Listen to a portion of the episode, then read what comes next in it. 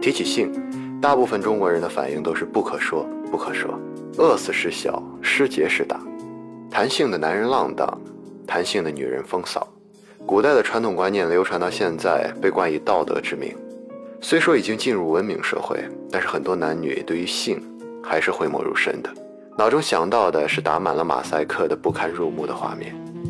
当今中国性的讨论形式是大多数网站上的匿名帖、酒桌上的荤段子以及硬盘里的学习资料，很少能以正大光明的姿态出现在人们的话题讨论中。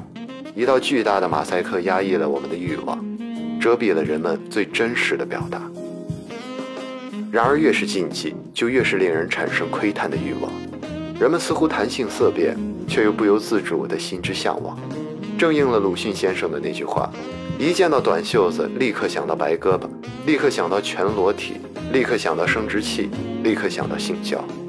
中国人的想象围在这一层能够如此跃进，就如同提到《金瓶梅》，所有人都会露出迷之微笑，像蹲在墙角窥视什么见不得人的丑事。其实百分之九十九的人压根儿没有看过这本书，那些羞耻的笑不过是人云亦云罢了。所谓物极必反，过度的性压抑和神秘化。带来的只是藏在心里的需求和欲望的泛滥，造成的不良后果也会超出我们的想象。去年，一个名叫 Ryan Gively 的演讲者在 TED 上做了一个题为“为什么我停止看 A 片”的演讲。演讲一上来就讲了他停止看 A 片的两个原因，其中有一个原因就是那不是真正的性，A 片里所呈现的东西并不是我们真正所期望的。细细想来，谁才是你的性启蒙老师？是宿舍墙上贴的露骨海报，还是岛国的各位老师，还是同学间私底下传阅的黄色小说？因为缺少相关的教育，情窦初开的少男少女对作者为了吸引眼球而制造出来的一些骇人听闻的东西深信不疑。一个一直沉浸在小黄文的女生说：“只要男生战斗力不足一个小时，就是早泄。如果直男们听到，一定会找来一本科普的书，狠狠地摔在他的脸上。”不得不说。性教育的缺失或者获取渠道的不正确，会让一个人在这方面表现得有多蠢。父母在我们面前绝口不谈，生理老师在课堂上也遮遮掩掩，仿佛一旦说起这个话题，我们就会早恋，我们就会变坏。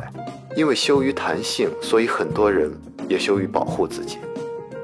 韩国的一部电影《熔炉》就讲述了未成年人遭遇性侵的真实案例。有三名同学是一所聋哑学校的残疾儿童，他们长期遭受着学校校长和老师的性侵和虐待。因为年幼不懂性，所以不会反抗。家人发现后也会觉得不光彩而不愿声张，好像这件事由谁说出来，谁就是那个最可耻的。就像很多女性在公交车上遇到咸猪手，却只能悄悄地远离或者提早下车，只因羞于向众人喊出“他乱摸我”。我们怕被歧视，怕被误解，怕被疏离。最后，只好选择忍耐。然而，我们所谓的羞耻心，竟然理所应当的成了流氓的避难之所，自己的身体和心灵却受到了无法弥补的伤害。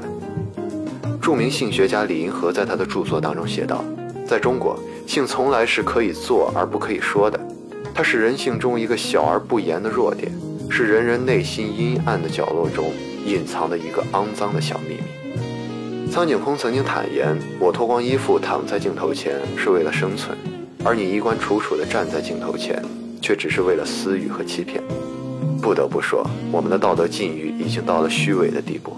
很多所谓的道德卫士直接将性贴上了庸俗、低俗、媚俗的标签。最羞于谈性的国家，却用性制造了最多的人口。不谈性，如何繁衍后代？性是人类永恒的话题，生殖崇拜、青楼妓女、贞节牌坊、房中秘术、春宫图、艳情小说等等等等，构成了一部中华民俗史，也是一部性文化史。温饱思淫欲是客观的规律，性不肮脏，也不应该神秘。讳莫如深，避而不谈，并不能让人变得更高尚、更有道德。王小波说过：“爱和想吃都是人性的一部分，如果得不到。”也就成为了人性的障碍。当然，我们提倡的性开放不等于色情泛滥。当一些无良的私立医院在大肆宣传无痛人流等无良广告，就如同在诱导少女轻率的怀孕的时候，在男生女生当街做出各种不文明的举动，各种约炮软件公然宣传在大众面前的时候，当色情与暴力这九十年代小录像厅揽客的两大法宝成为网站拉流量的两大法宝的时候，我们就应该反思了。过犹不及，性解放带来的不应该是性放纵、约炮、小三、干爹大肆泛滥，并不是我们的初衷。性本身无可指责，每个人都能正视自己的性需求，确立正确的性观念，才是我们迫切要做的。正如当今社会，满眼的短袖短裙，见怪不怪，哪里还会引人遐想？你有思想的自由，他有身体的自由，在各自的界限内互相容忍，互不冒犯。